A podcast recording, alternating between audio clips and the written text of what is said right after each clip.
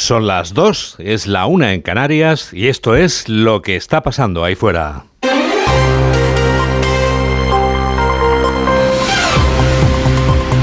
Onda Cero. Noticias fin de semana. Juan Diego Guerrero. Buenas tardes a todo el mundo. España se descongela después del paso de mi tocayo.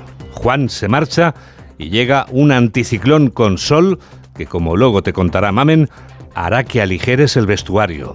Vivas donde vivas, también si vives en Galicia, donde suele hacer fresquete. Claro que en el caso de la política hace calor, porque la temperatura política en Galicia sube según se acercan las elecciones autonómicas del 18 de febrero. Hoy faltan 29 días. Galicia es la comunidad autónoma que acumula más ministros por metro cuadrado este fin de semana. En concreto, con todos los ministros del gobierno de Pedro Sánchez, que se desgañitan para defender la ley de amnistía del expresidente fugado y los independentistas condenados. Los ministros y demás cargos públicos del PSOE, reunidos en A Coruña, también defienden a la vicepresidenta Rivera, que ha acusado al juez García Castellón de hacer política por querer imputar a Carlas Puigdemont. En la convención política que los socialistas celebran en Paresco, está un hombre de Onda Cero, Ignacio Jarillo. Buenas tardes. Sí, es que hoy en esta convención han sido muchas las voces del gobierno que vuelven a defender a la ministra de Transición Ecológica, Teresa Rivera, por acusar al juez García Castellón de actuar políticamente contra Carlos Puigdemont, aunque añaden, como la portavoz Pilar Alegría, eso de que hay que respetar el trabajo de los jueces. La vicepresidenta intentó trasladar también la misma posición que desde el gobierno llevamos eh, ejecutando, si me permite, desde el primer día. Pero el respeto eh, prevalece por encima de todo. Una convención en la que se cuela por los pasillos del debate la ley de amnistía que hasta el líder de los socialistas catalanes, Salvador Illa, trata de defender a media voz en pro de la convivencia en Cataluña, decía. Pero entre panel y panel de debate, la crítica al PP y su conclave de hoy en Orense, al que la número dos socialista Montero recuerda a quién quiere salvar este gobierno. Que no se trata de salvar a Sánchez, que se trata de salvar a los ciudadanos. Todo a la espera de la clausura de mañana, Comité Federal incluido con el discurso de Pedro Sánchez, que incluirá oficialmente a otros cinco ministros más en la dirección del partido. La número 3 del Partido Popular acaba de definir la Convención Política Socialista como la Convención de la Amnistía. Carmen Fúnez ha comparecido en Ourense, la ciudad gallega elegida por el PP, para celebrar su interparlamentaria. Fúnez denuncia que el gobierno ataca a los jueces que toman decisiones que no le convienen al presidente del gobierno. Jorge Infer. Desde Orense, la Popular lamenta que el gobierno haya puesto en duda los criterios del juez García Castellón, algo que según Carmen Fúnez sucede cada vez que la justicia no respalda a los intereses de Pedro Sánchez. En este sentido, anuncia que el Partido Popular trasladará a Bruselas esta situación para que la Unión Europea sea consciente de cómo el Ejecutivo está debilitando, a su juicio, la independencia judicial. Tampoco entiende la vicesecretaria de Organización Territorial de los populares cómo todavía no se ha cesado a la ministra. Es que ver a una vicepresidenta del Gobierno de España que no ha sido cesada 24 horas después y que sería motivo de cese el hecho de que eh, haya acusado a un juez de prevaricación en un Estado democrático y de derecho como el nuestro y Sánchez no lo ha cesado, pues es absolutamente lamentable que haya señalamiento por parte de miembros del Gobierno y aún más con una persona que tiene la responsabilidad de ser vicepresidenta del Gobierno. Entre otras cuestiones, Fúnez también se ha referido a la convención que celebra el Partido Socialista en Galicia. La define, como decías Juan Diego, como la convención de la amnistía y la desigualdad ante un Pedro Sánchez que ya ha incorporado a su ideario político las exigencias de Carles Puigdemont con tal de mantenerse en la Moncloa. A 175 kilómetros de distancia de A Coruña, en la ciudad de Ourense, es donde el PP, como les estamos contando, celebra su interparlamentaria. Antes de que Alberto Núñez Feijóo clausure mañana este encuentro del partido que preside, serán numerosos los cargos públicos del Partido Popular que desfilarán por Expourense, donde seguimos con José Ramón Arias. Esta reunión de la Interparlamentaria Popular está concebida como un acto de apoyo a la candidatura de Alfonso Rueda de cara a las inminentes elecciones gallegas. La cita es precisamente en Ourense, donde los populares tratan de consolidar el mismo número de escaños que consiguieron hace casi cuatro años. Será la secretaria general del partido, Cuca Gamarra, la que abre la reunión que se inicia dentro de poco más de dos horas en una primera jornada donde se desarrollarán cuatro mesas redondas sobre financiación autonómica, servicios públicos, defensa del mundo rural y apoyo a las familias. Un conclave donde participan todos los parlamentarios del PP que será clausurado mañana por el propio candidato a la Junta, así como su antecesor y actual presidente nacional de los populares, Alberto Núñez Feijóo, quien evidentemente hará una referencia a la actualidad política en cuanto a la tramitación de la ley de amnistía y los ataques que desde el propio gobierno se están haciendo al Poder Judicial. Ya tiene candidato para las elecciones autonómicas y no es Uriol Junqueras, que se muere de ganas de que aprueben la ley de amnistía, más que nada para dejar de estar inhabilitado. Pera Aragonés ungido por Junqueras, volverá a ser candidato en las elecciones que todavía no sabemos cuándo se van a celebrar.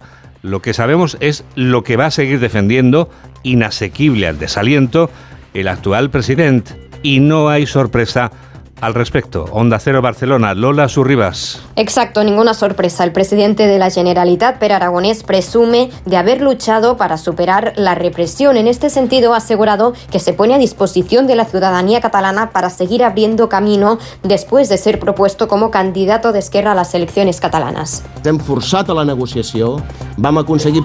Les hemos forzado a la negociación. Conseguimos la liberación de los presos políticos, la eliminación de la sedición y la amnistía ya es una realidad a pesar de sus enemigos. También haremos un referéndum reconocido internacionalmente sobre la independencia de nuestro país. sobre la independencia del nuestro país. Además, Aragonés reconoce que los retos para con la ciudadanía son gigantes, aunque ha sacado pecho de haber trabajado para poner Cataluña al día después de los recortes. Ha dicho que han afectado a los servicios públicos en ámbitos como la educación o la seguridad. El presidente asegura que es ambicioso y que continuará en esta dirección. Faltan menos de dos horas para que los 30.000 aspirantes a las 11.600 plazas del MIR se la jueguen. Todas las plazas no son para médicos residentes, aunque sí la mayor parte. El resto de plazas es para otras especialidades sanitarias. Los aspirantes tratan de controlar las palpitaciones antes del examen de hoy. Belén Gómez del Pino. Hoy hay 30.066 corazones que laten con los nervios de una oposición en la que se juegan mucho. Una de las 11.607 plazas de formación sanitaria especializada que oferta el Ministerio de Sanidad y que gestionan las comunidades autónomas. Ellos ya son médicos, enfermeras, biólogos, químicos. Con la titulación bajo el brazo optan hoy por una plaza de especialización en el Sistema Nacional de Salud. Y llegar hasta aquí, explica la enfermera Carmen Belda, no ha sido fácil. Han sido unos meses duros, es verdad que de trabajo constante, día a día, y sabiendo que es un trabajo para una carrera de fondo, así que esperemos que salga lo mejor posible. La cita a las 4 de la tarde, las 3 en Canarias, en 28 sedes simultáneas en toda España, para un examen de 210 preguntas que tendrán que contestar en 4 horas y media. No 4 horas y media, sino 24 horas dura oficialmente la tamborrada en San Sebastián.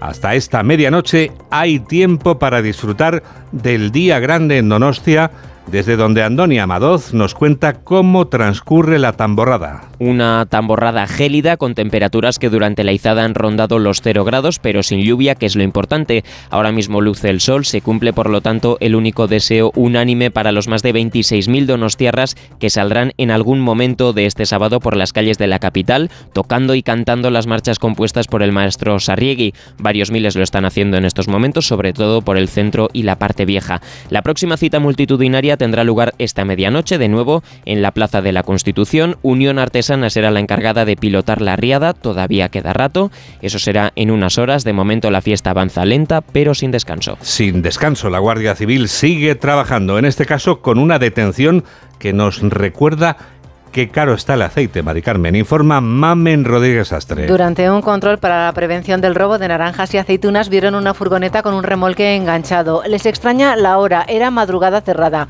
Al comprobar la carga, Rosa Reina portavoz. Agentes de la Guardia Civil de Lora del Río han detenido a dos individuos, vecinos de Alcalá de Guadaira, por el robo con fuerza mediante butrón y cometido esa misma noche en una almazara de la localidad de Almodóvar del Río, en Córdoba, y han recuperado un remolque sustraído que portaba diverso material de recolección de aceituna y 1.800 litros de aceite de oliva virgen extra embotellado y etiquetado. El valor de lo sustraído asciende a más de 20.000 euros. Todo se devolvió al representante del gerente de la almazara perjudicada, el cual se presentó en el acuartelamiento para presentar la denuncia. Todo ocurrió la misma noche y conocer los objetos sustraídos. España se descongela después del paso de mi tocayo, como decíamos al principio, Mamen. Y ahora que Juan se marcha, podemos titular lo que viene ahora como se llama o como se titula el tercer álbum de estudio de Mecano, Ya viene el sol. Ya lo estamos sintiendo, aunque hoy el sol está calentando bastante poco. La próxima semana empezaremos a ver cómo sube el termómetro cuando lleguen, por ejemplo, aquí en el centro a mitad de semana casi a los 20 grados. Las altas presiones en las próximas horas determinarán un tiempo estable que dominará en buena parte del país, salvo en Galicia, donde mañana llega un frente atlántico que dejará el cielo gris y lluvia en el extremo noroeste. Se recupera el termómetro salvo en el sur. Las heladas pierden intensidad en el interior, pero seguirá siendo considerable en la Ibérica y en Pirineos. Tenemos toda la radio por delante.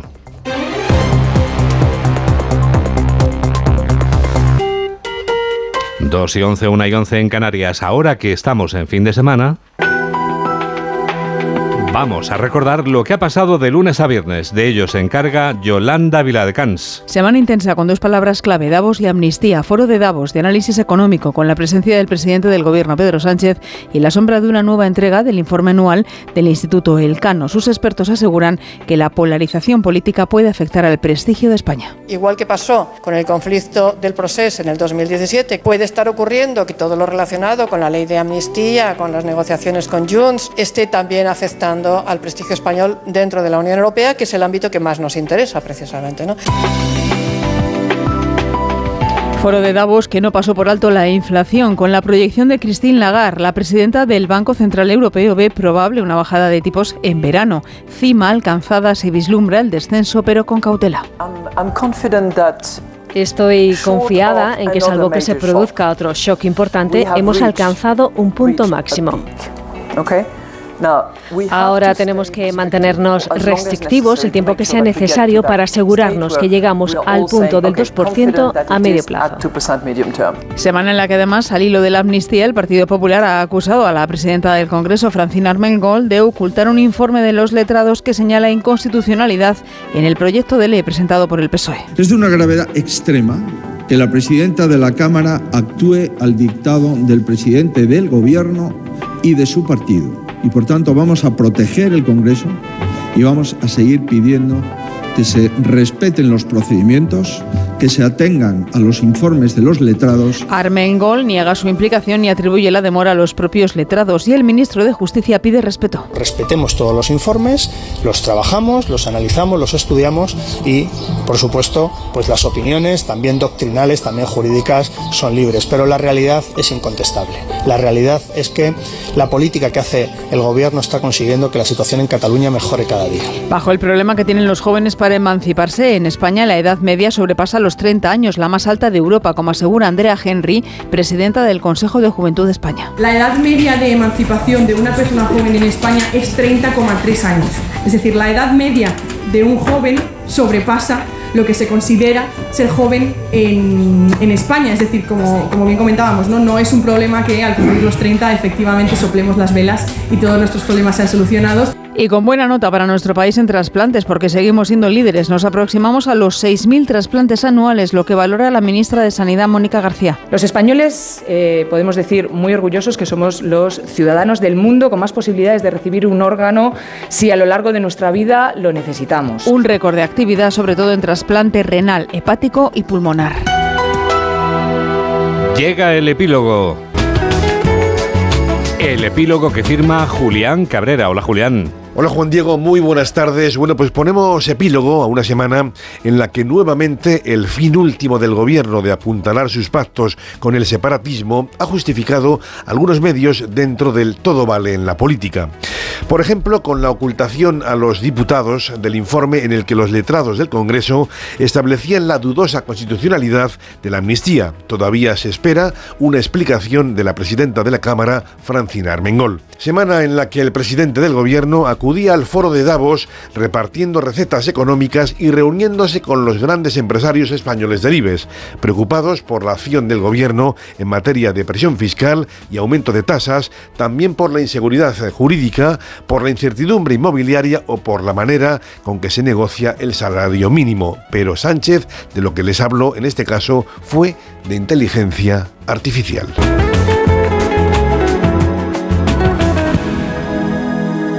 Ya son y cuarto, es el momento ideal para el deporte.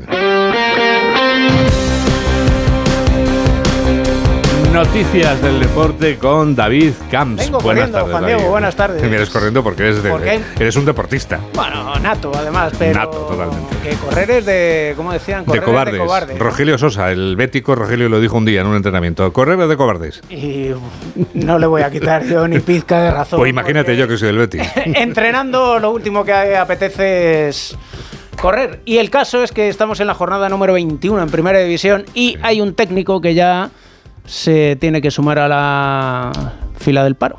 Porque se tiene que apuntar a alguien. Se, veía venir, después del Alavés 1 Cádiz 0. Hemos, eh, hemos de ir a Cádiz porque hay noticia allí, destituido su técnico. Y hasta allí nos vamos. José Antonio Rivas, buenas tardes. ¿Qué tal David? Muy buenas. Eh, pues sí, se ha hecho oficial la destitución de Sergio González como entrenador del Cádiz después de una racha insostenible para el club amarillo. No ganaba el Cádiz desde el pasado 3 de septiembre. Se da la circunstancia de que precisamente ayer en Vitoria se convertía Sergio en el entrenador con más partidos dirigidos del Cádiz en toda su historia en primera división, con 77 partidos. Ahora el club trabaja marcha forzada para buscar sustituto. La semana pasada contactó tanto con Diego Martínez como con Ruby. En ambos casos no se consiguió llegar a un acuerdo. Eh, ahora pues se tiene otros eh, frentes abiertos, otras opciones y supongo que en las eh, próximas horas no tardará mucho en dar a conocer quién es el heredero de Sergio González en el banquillo del Cádiz. Gracias, José Antonio. Además, tenemos partido en directo Rayo Vallecano Las Palmas desde las 2 a las 4 y cuarto Villarreal Mallorca. A las seis y media, Valencia Athletic de Bilbao para las nueve, Celta Real Sociedad. Mañana va a jugar a las cuatro y cuarto el Real Madrid frente al colista, el Almería. Podría recuperar el liderato el equipo blanco y lo intentará después de haber perdido en la Copa del Rey ante el Atlético de Madrid. Las conclusiones que saca Ancelotti. Yo intento de ser el más objetivo posible. En el primer partido de liga lo hemos hecho mal.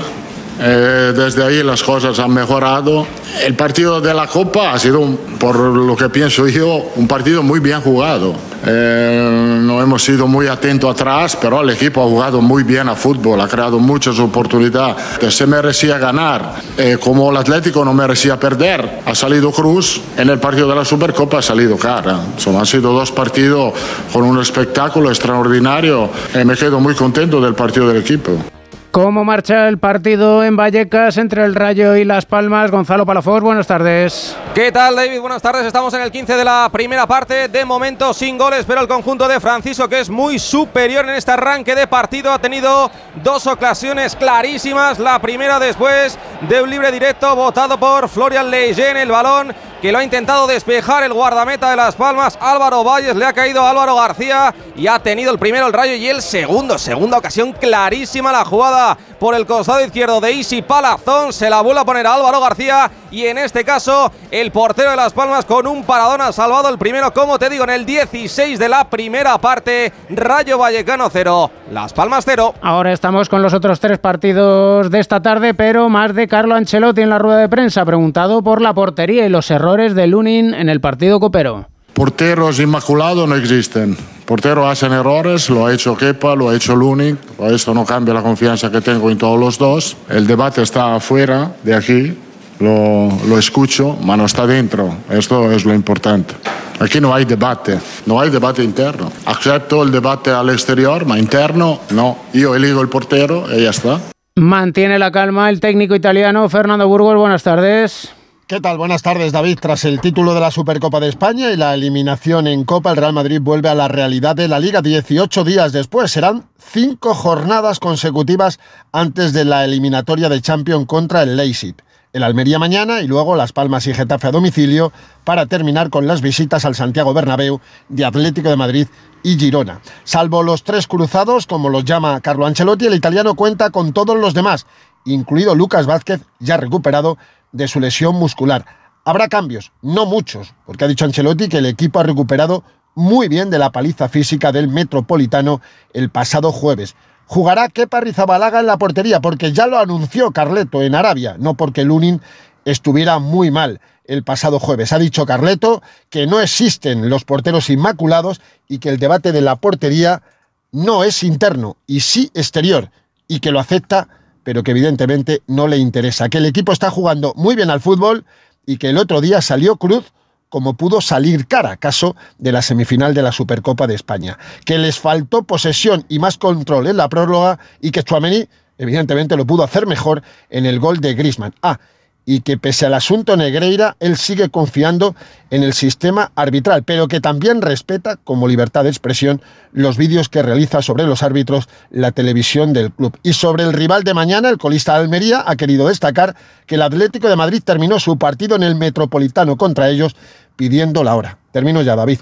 Para mañana, el Santiago Bernabéu verá los primeros minutos en casa del jovencísimo turco Arda Güler, después del partido de Copa contra la Arandina y los minutos que tuvo en la prórroga contra el Atlético de Madrid en Riad hace ya 10 días. Gracias, Fernando. Mañana juega el líder a las 9 el Girona frente al Sevilla. Antes, a las seis y media, lo hará el Barcelona en Sevilla ante el Betis. El Barça, que pese a la clasificación coopera, no despeja dudas. Alfredo Martínez, buenas tardes. Buenas tardes, no, porque son muchos los frentes abiertos. El equipo está a siete puntos en la liga. Tiene un compromiso muy duro frente al Atleti de Bilbao, encima en San Mamés, uno de los equipos más en forma. Y evidentemente necesita un toque de regularidad y de reafirmarse en un rendimiento hasta el momento bastante discreto en que va de, temporada. Vamos a ver porque mañana es una prueba de fuego importantísima, el choque en un Benito Villamarín que pasa por ser un auténtico fortín y para el que posiblemente va a recuperar pocos efectivos. Xavi recupera eso sí a los sancionados Araujo y Lamin Yamal que por expulsión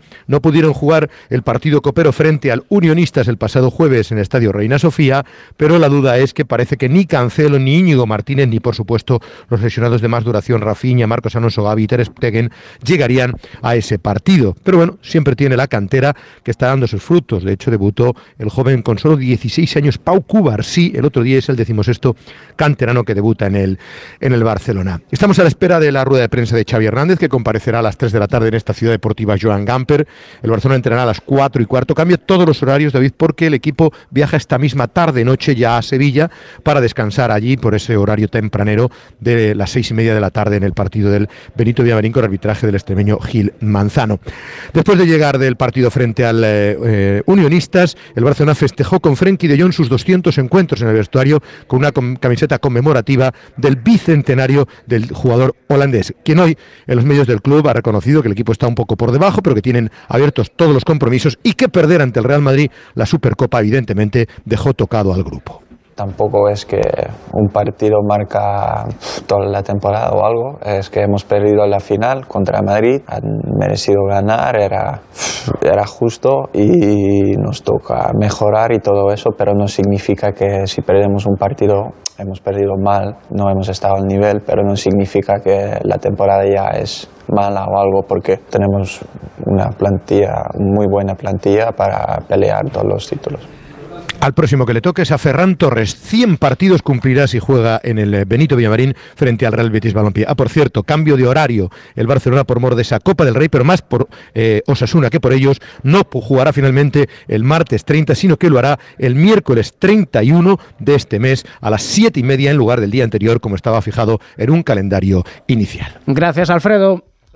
A las 4 y cuarto, duelo por la permanencia entre el Villarreal y el Mallorca. Víctor Fran, buenas tardes. ¿Qué tal, David? Muy buenas. Pues un duelo y en el Estadio de la Cerámica entre dos equipos, Villarreal y Mallorca, que no andan precisamente sobrados, que llegan esta jornada con tan solo 19 puntos y que saben que quien pierda en el día de hoy tiene como mínimo otra semanita más para estar ahí cerquita de la zona peligrosa de la tabla clasificatoria. El partido viene marcado por un nombre propio, el del último fichaje del Villarreal, como es el caso de Gonzalo Guedes. Llegaba en el día de ayer, firmaba, entrenaba ha entrado en la lista de convocados y podría tener minutos, aunque en principio no va a ser como titular en el equipo de Marcelino García Toral. Un equipo el amarillo que una semana más viene con un montón de bajas, hasta ocho, la gran mayoría de futbolistas titulares y además en una semana donde han caído jugadores de la importancia de Terrats de Pedraza y de Dani Parejo. Estos últimos van a estar dos y un mes alejados respectivamente de los terrenos de juego. Ante un Mallorca que está a caballo de la Liga y de la Copa, pero que le ha pedido su técnico al equipo Javier Aguirre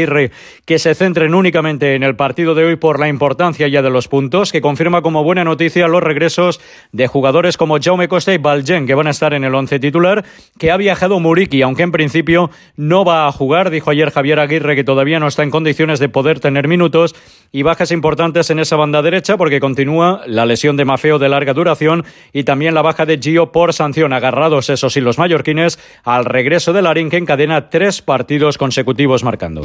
Gracias, Víctor. ¿Y qué le pide Marcelino a su equipo, el Villarreal? Tenemos que mirar hacia adelante y mirar hacia adelante implica que tenemos que salvar una situación eh, complicada. Situaciones complicadas es más fácil de solucionarlas cuando estamos todos unidos. El cuerpo técnico tiene una absoluta confianza y cree totalmente en los jugadores de los que dispone. Tanto el cuerpo técnico como los jugadores tenemos que volver a encontrar nuestra mejor versión. La actual está alejada de esa mejor versión, como principales armas el trabajo y la constancia. A las seis y media juega el tercer clasificado, el Athletic de Bilbao, en el estadio de Mestalla ante el Valencia. Novedades del conjunto bilbaíno. Víctor Yuk, buenas tardes. Hola, ¿qué tal? Muy buenas. Pues un Athletic que llega en el mejor momento, evidentemente, de la temporada. Quizá mirando de reojo ese partido contra el Barça de la Copa de esta semana, que puede hacer que se despiste un poco, pero en cualquier caso están buscando lo que es su séptima victoria consecutiva entre Liga y Copa. Llevan 14 eh, partidos sin perder desde el mes de octubre. De hecho, contra el Valencia en San Mamés, en la primera vuelta fue cuando comenzó la, la racha. Y desde luego que el equipo de Valverde, eh, que llegó en la jornada de ayer a la capital de Turia, llega en un momento muy dulce. Lo hace con las ausencias de Iñaki Williams, que está con la selección jugando la Copa de África, los lesionados de Marcos y Dani García, y pendientes de, evidentemente, los cambios que puede haber en la alineación, pensando, como digo, en ese partido contra el Barça o respecto al encuentro de la pasada jornada de la Copa del Rey. Volverá Unai Simón a la portería, Yuri al, al lateral izquierdo, habrá algún que otro cambio de cara al partido de esta tarde a las seis y media en el campo de Mestalla con gran ambiente en las gradas del Estadio Valencianista. Gracias, Víctor. Novedades del Valencia. Eduardo Esteve, buenas tardes. Hola David, buenas tardes. Con un Valencia que tratará de olvidar lo que fue ese palo, la eliminación frente al Celta el pasado miércoles en la Copa del Rey. Con un Rubén Baraja que reconoce que espera un Athletic de Valverde que vaya con todo, que no estará pensando en el siguiente encuentro de Copa del Rey. El Athletic tiene que jugar frente al Barcelona. Yo espero un Athletic. Date cuenta que, igual que nosotros jugamos en Mestalla, y para nosotros es un partido importante que nos pueda acercar eh, al objetivo, pues ellos también están en una posición en la que tienen tienen también que sumar o tienen que ir a por el partido. No creo que, en ningún momento eh, vaya a estar pensando en el Atleti en, en, el próximo partido que sea el, el Barcelona. Estarán pensando en el, en el, siguiente partido como nosotros que es en Mestalla. Se espera gran ambiente en Mestalla con entrada superior a los 40.000 espectadores. Recordemos, el Valencia tiene las bajas lesionado a André Almeida junto con los futbolistas que están en la Copa África, Diacabí y Amala. Gracias, Eduardo. Y a las 9, Celta Real Sociedad, Rubén Rey. Buenas tardes. Saludos, se verán las caras el martes en Copa, pero de momento hoy en Liga, también en Balaídos, dos equipos con inercias contrapuestas. El Celta parece que poco a poco intenta ir hacia arriba. La Real, por el contrario, suma cuatro jornadas de Liga consecutivas sin victoria. Anuncia Benítez en el Celta que pese al buen rendimiento en Copa de teóricos suplentes, va a regresar al que podríamos denominar el 11 de la Liga. La Real, por su parte, llega con hasta media docena de bajas, algunas de ellas importantes tira Imanol de cuatro futbolistas del equipo filial, entra en la convocatoria el extremo neerlandés recién llegado Geraldo Becker. Será a las nueve en Balaídos, se espera una gran entrada en el estadio Vigués, antes de lo del martes en Copa, lo de esta noche en Liga, Celta Real Sociedad. Gracias Rubén. Además estaremos atentos en el Radio Estadio a partir de las tres y media de la tarde a la Supercopa Femenina. Ana Rodríguez, buenas tardes. Sí, ¿qué tal? Buenas tardes. Primer título de la temporada de fútbol femenino en juego. En la final que van a disputar esta tarde la Supercopa de España, el Barça y el Levante. Un Barça muy superior, muy favorito para revalidar su título de campeonas de Supercopa de España, a pesar de las bajas de jugadoras importantes como puedan ser Alexia Putellas, Mapi León o Rolfo. Pero con el reto, como comentaba ayer su capitana, una de sus capitanas, Irene Paredes, de conseguir los cuatro títulos por los que optan esta campaña, algo que aún no han conseguido. Enfrente, el Levante, segundo clasificado en Liga, que en la primera semifinal de esta Supercopa dejó fuera al Atlético de Madrid y que tiene, yo creo, su principal baza en el banquillo, en su entrenador, en José Luis Sánchez Vera, un técnico que sabe cómo hacer daño al Barcelona. La final a partir de las 8 de la tarde en Butarque, donde se espera que haya una gran asistencia para ver este encuentro. Gracias, Ana. Como dejamos el partido en Vallecas entre el Rayo y Las Palmas, Gonzalo. Pues David, seguimos sin goles con todo el papel vendido y 300 aficionados pío pío las gradas. Recuerdo que el Rayo no gana aquí en Vallecas desde el pasado 15 de septiembre ante el Alavés y que Las Palmas está a cuatro puntitos de Europa y es el próximo rival del Real Madrid en el 28 de la primera Rayo 0, Las Palmas 0. Y como dejamos el partido en segunda división que se juega desde las dos entre el Albacete y el Alcorcón, José Manuel Martínez. Hola, ¿qué tal David? Estamos en el minuto 27 de la primera parte en un partido decisivo en la lucha por el descenso. Albacete y Alcorcón que están empatando a cero han disfrutado ambos de buenas oportunidades. Quiles en el minuto 2 estuvo a punto de inaugurar el marcador, pero también el Alcorcón a través de Javi Pérez ha estado a puntito de marcar hace unos minutos en el 21. Como decimos, todavía no ha marcado ningún equipo. Las espadas en todo lo alto. Aquí la lucha por el descenso está en, en un momento clave. Minuto 27 de la primera parte, Albacete 0, Alcorcón 0. Y además, Juan Diego, te cuento que esta tarde, jornada 19 de la Liga Endesa, Gran Canaria Murcia, Obradoiro Tenerife a las 6, a las 9 menos cuarto Juventud Unicaja y Thunder Palencia frente al Baxi Manresa. En la Euroliga de baloncesto, ayer el Real Madrid perdió en Mónaco 98-74, sigue siendo el líder, es la tercera derrota. 19 victorias, ganó Valencia Basket, partido importante para entrar en los cuartos de final o en los playoffs de la Euroliga ganando al Armani Milán. Es ahora mismo décimo Valencia Basket con 10 victorias, una más tiene el Vasconia, segundo está el Barcelona, es decir, el baloncesto en Europa habla castellano y en, en España, ya sabes, habla lo que diga el tren del Radio Estadio. A partir de las tres y media, súbete, ¿eh? Con Edu García Armani, la firma que te viste a ti habitualmente. Ahora vamos a hablar de moda masculina dentro de unos minutos. Sé que te va a interesar mucho este tema porque sabes lo que vamos a seguir haciendo a partir de ahora. Ya sabes lo que vamos a contar. En español o en italiano. Ma, Eh, ma cosa. increíble. lo que está pasando ahí fuera.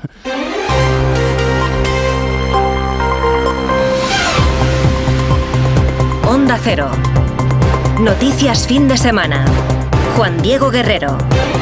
Buenas era 2 y 31, 1 y 31 en Canarias y al- actualizamos ya ahora mismo las noticias del sábado con Yolanda Viladecans. Mirada política en la actualidad con dos foros de análisis en la misma provincia, al igual que ocurría el pasado fin de semana en Toledo, con la coincidencia de dos encuentros del PSOE y PP. Hoy en Galicia vuelven a concurrir los dos partidos. Los socialistas en Coruña, donde la número dos del PSOE, María Jesús Montero, ha arremetido duramente contra el PP hasta el punto de reprobar que considere enemigos de España a todos los que no piensan como los populares. En otro punto, en Ourense, cita para los populares dentro de dos horas con una nueva interparlamentaria para dejar claro que la oposición tiene un modelo de gobierno eficaz para mejorar la calidad de vida de los ciudadanos. La número tres del partido, Carmen Funes, ha asegurado que la Convención Socialista es la Convención de la Amnistía. Ha denunciado que el gobierno ataca a los jueces que toman decisiones que no convencen al presidente del gobierno. Declaraciones además en Barcelona de Per Aragonés confirma que hará un referéndum sobre la independencia en Cataluña tras negociar con el gobierno de Sánchez. El presidente de la Generalitat vuelve a tensar la cuerda con el Ejecutivo tras estas declaraciones en el Consell Nacional de Esquerra. Y cita importante a las 4 de la tarde cuando comienzan las pruebas para acceder a una de las 11.607 plazas de formación sanitaria especializada que incluye el examen MIR. Un total de 30.066 aspirantes están convocados a esta prueba en formato test. Tenemos toda la radio por delante.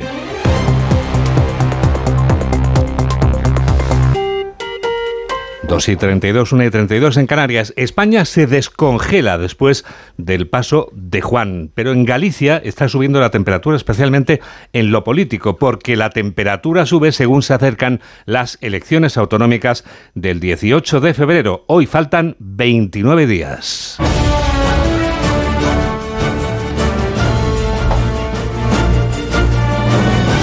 Galicia es la comunidad autónoma que acumula más ministros por metro cuadrado este fin de semana, en concreto con todos los ministros del gobierno de Pedro Sánchez que se desgañitan para defender la ley de amnistía del expresidente fugado y los independentistas condenados. Los ministros y demás cargos públicos del PSOE reunidos en A Coruña también defienden a la vicepresidenta Rivera que ha acusado al juez García Castellón de hacer política por querer imputar a Carlas Puigdemont. En la convención política de los socialistas que están celebrando en Palesco está uno nombre de Onda Cero, Ignacio Jarillo.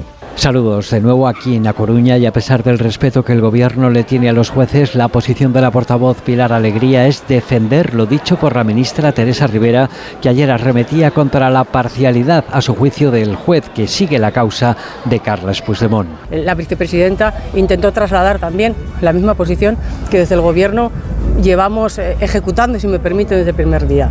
Una tormenta en un vaso de agua, decía otra voz autorizada del partido y del gobierno en esta convención, que pone el foco en lo importante, hacer mejor la vida de la gente y ganarle terreno al PP en las próximas elecciones que se celebran aquí en Galicia. Por eso los socialistas quieren obviar la ley de amnistía, temas delicados en este debate que hasta el líder catalán Salvador Illa considera necesaria para la convivencia. Pues me parece lógico, eh, hemos impulsado una ley para mirar hacia adelante, para que avancemos y para la normalización institucional, política y social de Cataluña. Me parece lógico que, en fin, que lo recojan los documentos de esta convención. Y me parece que si uno conoce un poco lo que está ocurriendo a Cataluña, ve que la realidad va por donde decimos nosotros. Y esta tarde más paneles a puerta cerrada y más invitados a este doblete, Convención Política y Comité Federal del PSOE, mañana domingo, en el que el aparato del partido incluirá ya oficialmente a otros cinco ministros, entre ellos la propia Teresa Rivera. Desde A Coruña ha informado Ignacio Jarillo.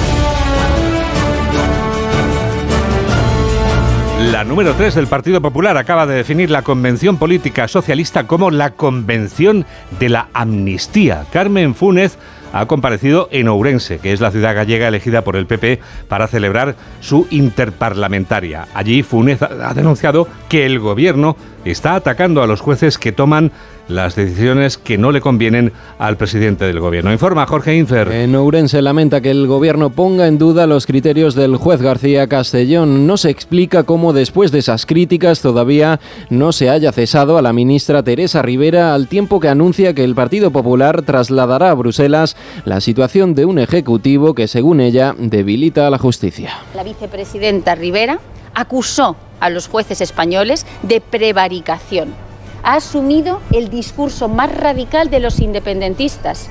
Hoy ya es el Partido Socialista el que está hablando de los jueces como los fachas con toga. También ha tenido palabras la número 3 de los populares para referirse a la convención que el Partido Socialista celebra en Galicia. La define como la convención de la amnistía y la desigualdad ante un Pedro Sánchez que ya incorpora a su ideario político las exigencias de Carles Puigdemont. Es una tristeza ver cómo el Partido Socialista ha venido a Galicia a renunciar a su trayectoria histórica como partido político y a asumir las exigencias de Puigdemont.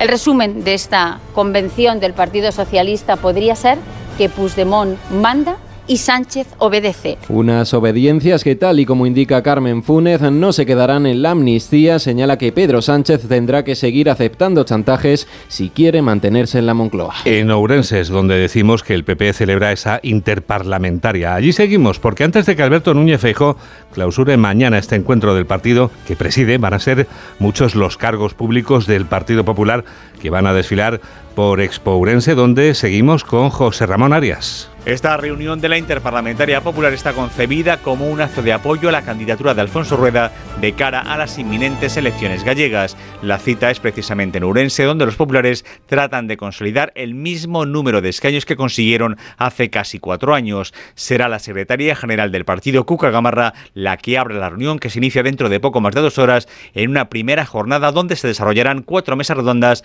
sobre financiación autonómica, servicios públicos, defensa del mundo rural y apoyo a las familias. Un conclave donde participan todos los parlamentarios del PP que será clausurado mañana por el propio candidato a la Asunta, así como su antecesor y actual presidente nacional de los populares, Alberto Núñez Feijóo, quien evidentemente hará una referencia a la actualidad política en cuanto a la tramitación de la ley de amnistía y los ataques que desde el propio gobierno se están haciendo al Poder Judicial. Desde Ourense ha informado José Ramón Arias. La campaña electoral oficiosa ya ha comenzado en Galicia, pero falta todavía la campaña oficial. La líder de Sumar, Yolanda Díaz, se ha reunido en Pontevedra con trabajadores del mar. Yolanda Díaz, la líder de Sumar y vicepresidenta del Gobierno, es quien ha hablado así. Non se pode escribir o noso país sen as mulleres e os homes do mar. Hai que dar máis pasos adiantes.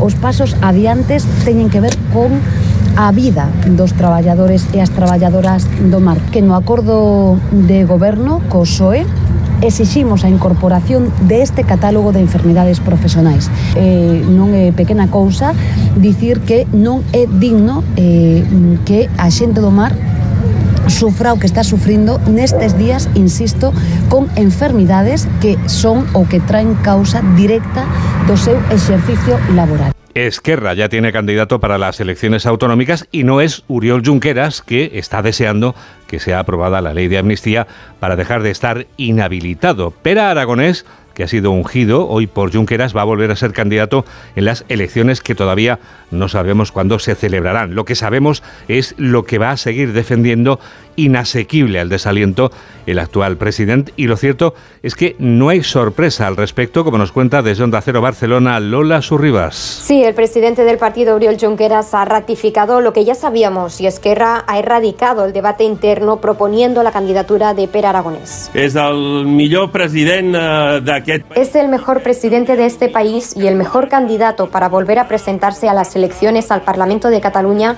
y revalidar la confianza de nuestra sociedad y convertirse en el presidente de la Generalitat en una segunda legislatura. en una segona legislatura.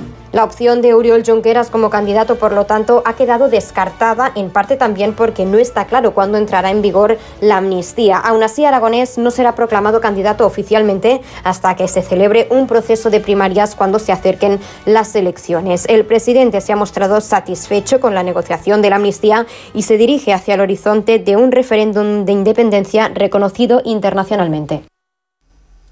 3 menos 20, 2 menos 20 en Canarias. Noticias fin de semana. Juan Diego Guerrero.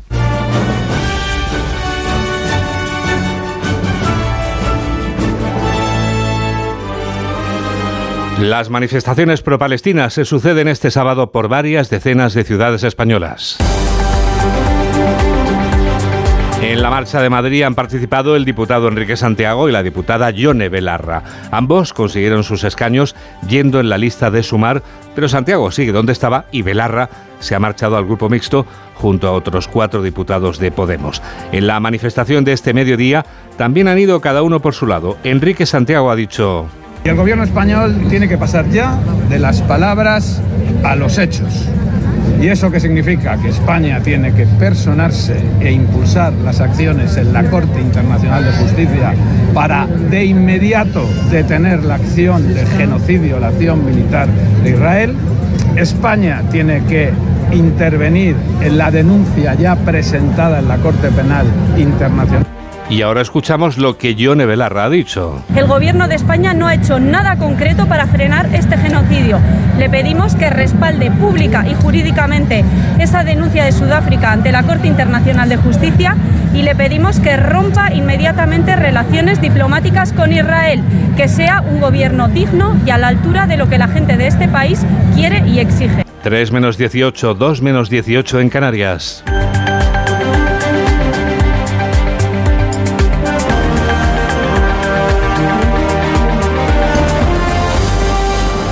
Falta poco más de una hora para que los 30.000 aspirantes a las 11.600 plazas del MIR se la jueguen. Todas esas plazas no son para médicos residentes, aunque sí lo son la mayor parte. El resto de plazas es para otras especialidades sanitarias. Los aspirantes intentan controlar sus palpitaciones antes del examen de hoy. Belén Gómez del Pino. Hoy hay 30.066 corazones que laten con los nervios de una oposición en la que se juegan mucho. Una de las 11.607 plazas de formación sanitaria especializada que oferta el Ministerio de Sanidad y que gestionan las comunidades autónomas. Ellos ya son médicos, enfermeras, biólogos, químicos. Con la titulación bajo el brazo optan hoy por una plaza de especialización en el Sistema Nacional de Salud. Y llegar hasta aquí, explica la enfermera Carmen Belda, no ha sido Han sido unos meses duros, es verdad que de trabajo constante, día a día, y sabiendo que es un trabajo para una carrera de fondo, así que esperemos que salga lo mejor posible. La cita a las 4 de la tarde, las 3 en Canarias, en 28 sedes simultáneas en toda España, para un examen de 210 preguntas que tendrán que contestar en 4 horas y media. 3 menos 17, 2 menos 17 en Canarias. Enseguida, enseguida, dentro de muy poco, vamos a dar la vuelta al mundo en 80 segundos. Hola, soy Pepa Gea y yo también escucho noticias fin de semana de Onda Cero con Juan Diego Guerrero. Con este estrés no consigo concentrarme. Toma Concentral. Con su triple acción de lavacopa, rodiola y vitaminas, Concentral consigue aliviar el estrés ayudando a una concentración más estable y duradera. Concentral. Consulte a su farmacéutico o dietista. Líder y lo más visto de la noche del sábado. ¿Cómo andas de nervios y eso? Bien, ¿no? Orestes o Luis. ¿Quién será el campeón de campeones? ¡Qué emoción! Llega la gran final con un desenlace inesperado. Pasapalabra especial Noche de Campeones. Esta noche a las 10 en Antena 3. La tele abierta. Ya disponible solo en A3 Player. Tengo la memoria fatal, se me olvida todo. Si te falla la memoria, toma de Memory. De Memory con vitamina B5 contribuye al rendimiento intelectual. Y ahora para los más mayores, de Memory Senior de Pharma OTC. Cuarta planta. Mira, cariño, una placa de Securitas Direct. El vecino de enfrente también se ha puesto alarma. Ya, desde que robaron en el sexto, se la están poniendo todos en el bloque. ¿Qué hacemos? ¿Nos ponemos una? Yo me quedo más tranquilo si lo hacemos. Vale, esta misma tarde les llamo. Protege tu hogar frente a robos y ocupaciones con la alarma de Securitas Direct. Llama ahora al 900-272-272. ¿Cansado? Revital. Tomando Revital por las mañanas recuperas tu energía, porque Revital contiene ginseng para cargarte las pilas y vitamina C para reducir el cansancio. Revital, de Pharma OTC. Síguenos en Twitter en arroba noticias FDS. Es el momento del Foreign Affairs. Son las noticias del resto del mundo. ¿Dónde empezamos, Laura? En Oriente Próximo, porque Israel no levanta el pie del acelerador en su ofensiva contra Hamas en Gaza, que además suma una semana de apagón de las telecomunicaciones. El ejército sigue golpeando el centro y el sur del enclave. Ataques en estas últimas horas, Juan Diego, que se saldan de momento con 165 palestinos muertos y 280 heridos. En Jerusalén, las familias de los 136 rehenes que siguen en manos de Hamas se revuelven de nuevo en contra del primer ministro Netanyahu para reclamarle avances que aceleren la liberación. Han retomado las protestas acampando frente a su residencia, protagonizando incluso momentos de tensión. A esta hora también se conocen más detalles del presunto ataque aéreo israelí dirigido, según Siria, contra un edificio residencial al suroeste de Damasco, donde se reunía un grupo de líderes pro-iraníes. Informa la corresponsal de Onda Cero en Jerusalén, Hanna Beris. Ahora ya está claro, los muertos en el ataque de hoy en Damasco son cuatro iraníes, miembros de la fuerza Al-Quds, considerada la unidad élite de las Guardias Revolucionarias de Irán, que tiene a su cargo la organización de acciones terroristas en la región. Fuentes sirias acusaron de inmediato a Israel, pero Israel no comenta el tema, ni desmiente, ni confirma. También continúa la guerra contra Hamas en Gaza, pero el gobierno tiene que lidiar con una lucha interna relacionada a la misma que se va intensificando, la de las familias de los secuestrados que están aún en Gaza, que exigen se logre de inmediato un acuerdo para recuperar a sus seres queridos. Muchas familias sostienen que los ataques a Hamas ponen en peligro también a los secuestrados y el hecho es que cada día prácticamente hay un anuncio sobre alguno que ha muerto en cautiverio. Estados Unidos no quita la vista de este conflicto. El presidente Joe Biden, de hecho, ha vuelto a hablar por teléfono con el primer ministro israelí y le ha planteado, Laura, la solución de dos estados tras su negativa al establecimiento de un Estado palestino. Lo ha confirmado el mismo Biden en conversación con los periodistas. Lo de la solución de los dos estados que explica no es imposible, incluso con Netanyahu en el poder. Hay muchos tipos de soluciones de dos estados. Hay varios países que son miembros de la ONU que todavía no tienen sus propios ejércitos y varios estados que sí lo tienen. Por eso hay formas con las que esto podría funcionar. La Casa Blanca explica en un comunicado que Biden le trasladó también al primer ministro israelí su visión de una paz y seguridad más duraderas en la región.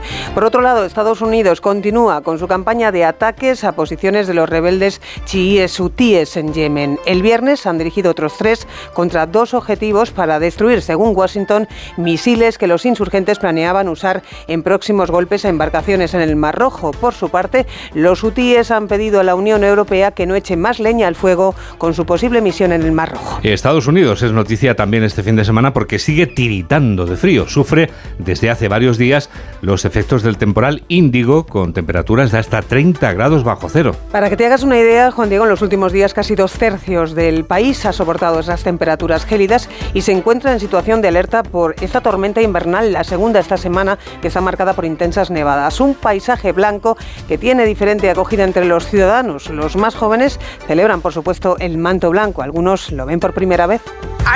Claro, yo soy de Florida y ella también, así es que esto es totalmente nuevo para nosotras. Oh, Estoy muy feliz. Fíjate, para mí que soy del medio oeste, despertarme y ver toda esta nieve es hermoso. Como una pequeña sorpresa muy agradable. Es la cara del temporal. La Cruz son aquellos lugares donde las intensas nevadas han arrastrado árboles, los ha precipitado contra viviendas o incluso han cortado carreteras, dejando una imagen de destrucción, como la zona de alta montaña de Oregón que recorre en coche esta mujer, que describe así lo que va encontrando a su paso. Oh, Dios mío. Ese árbol se ha caído en esa casa. En la carretera. Vale, esa casa tenía dos cosas enormes que se han caído. Ahí hay otra. Oh, Hannah, esa es tu casa. Esta es una línea eléctrica que está caída. Ten mucho cuidado aquí. No sé qué decir, esto es como una zona de guerra. El temporal deja de momento 50 fallecidos. El frío extremo, la nieve y el hielo han provocado accidentes mortales en carreteras, han complicado el tráfico, muchas escuelas han cerrado y se han producido cortes en el suministro eléctrico. Y si hablamos de zona de guerra, literalmente hay que mirar, Laura, hasta Ucrania, donde según el ejército de Kiev se recrudece el conflicto. Las tropas rusas endurecen su ofensiva. Sí, en puntos como la localidad de Avdivka, en la región de Donetsk, al este del país, con un aumento de las incursiones de aviones de combate. Por otro lado, hay denuncias también del organismo Internacional de la Energía Atómica sobre la existencia de minas en el perímetro interior de la planta nuclear de Zaporilla.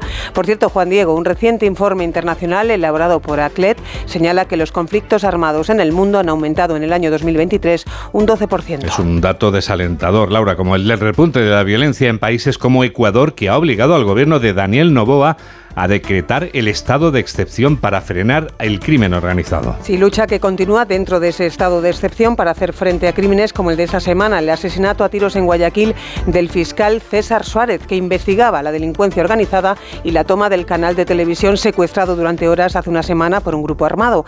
La víctima ha sido despedida en las últimas horas en un multitudinario funeral. Porque se fue el mejor fiscal de la República de Ecuador. Palabras de elogio al fiscal durante su funeral, mientras en Colombia también se libra la misma batalla contra la delincuencia. La Fiscalía de ese país anuncia hoy que enviará 14 fiscales especializados a Barranquilla para combatir el crimen. Vamos terminando, si te parece, Laura, para marcharnos hoy, aunque volveremos mañana con otro Foreign Affairs. Volveré parafraseando a Terminator, no lo digo como Constantino Romero ni mucho menos. Es decir, hablamos de Schwarzenegger que ha tenido problemas en Alemania por un reloj. Un reloj de pulsera exactamente que no había declarado a su llegada al aeropuerto de Múnich para participar en una subasta de objetos de arte y joyas únicas cuyos fondos van para la lucha climática. Por esa circunstancia estuvo retenido Schwarzenegger durante dos horas en el puesto de seguridad y tuvo que pagar una sanción. El desenlace final ha sido aún más sorprendente, Juan Diego, porque el actor y exgobernador de California decidió desprenderse del reloj y qué mejor manera que subastarlo en el evento benéfico que te mencionaba, donde pagaron por él 270.000 euros que, claro, han ido a parar a la causa medioambiental. Ha sido un resumen de Laura Gil que precede a una conexión que vamos a hacer para hablar de la capital mundial de la moda masculina y que vamos a concluir, como no, homenajeando a Terminator con un Sayonara, baby. Hola a todos, soy Roberto Leal, presentador de Pasa Palabra en Antena 3 y yo evidentemente cada fin de semana, aparte de disfrutarlo con mis niños, a mediodía escucho noticias fin de semana con Juan Diego Guerrero. No hay otra manera mejor de estar actualizado y sobre todo estar acompañado. ¿Se acabó el fin de semana? Tranquilo, toma Ansiomet. Ansiomet con triptófano y asuaganda te ayuda en situaciones de estrés. Y ahora también Ansiomet Autoestima, de Pharma OTC. Cuarta planta. Mira, cariño, una placa de Securitas Direct. El vecino de enfrente también se ha puesto alarma. Ya, desde que robaron en el sexto, se la están poniendo todos en el bloque. ¿Qué hacemos? ¿Nos ponemos una? Yo me quedo más tranquilo si lo hacemos. Vale, esta misma tarde les llamo. Protege tu hogar frente a robos y ocupaciones con la alarma de Securitas Direct. Llama ahora al 900-272-272. ¿Siempre pensaste en petarlo? Honestamente, sí. Siempre he tenido un sentimiento narcisista de querer hacer algo que merezca la pena. Yo quiero intervenir en el mundo. Es una ambición desmedida. Lo de Évole, con Z Tangana. Mañana a las nueve y media de la noche en La Sexta. Noche de tos. Respira. Toma Herbetón Respir. Herbetón jarabe con extractos de pino y eucalipto es expectorante natural y antiinflamatorio pulmonar. Herbetón Respir. Consulte a su farmacéutico o dietista. Síguenos en Facebook en Noticias Fin de Semana Onda Cero. La penúltima noticia está en la que hoy sábado es la capital mundial de la moda masculina.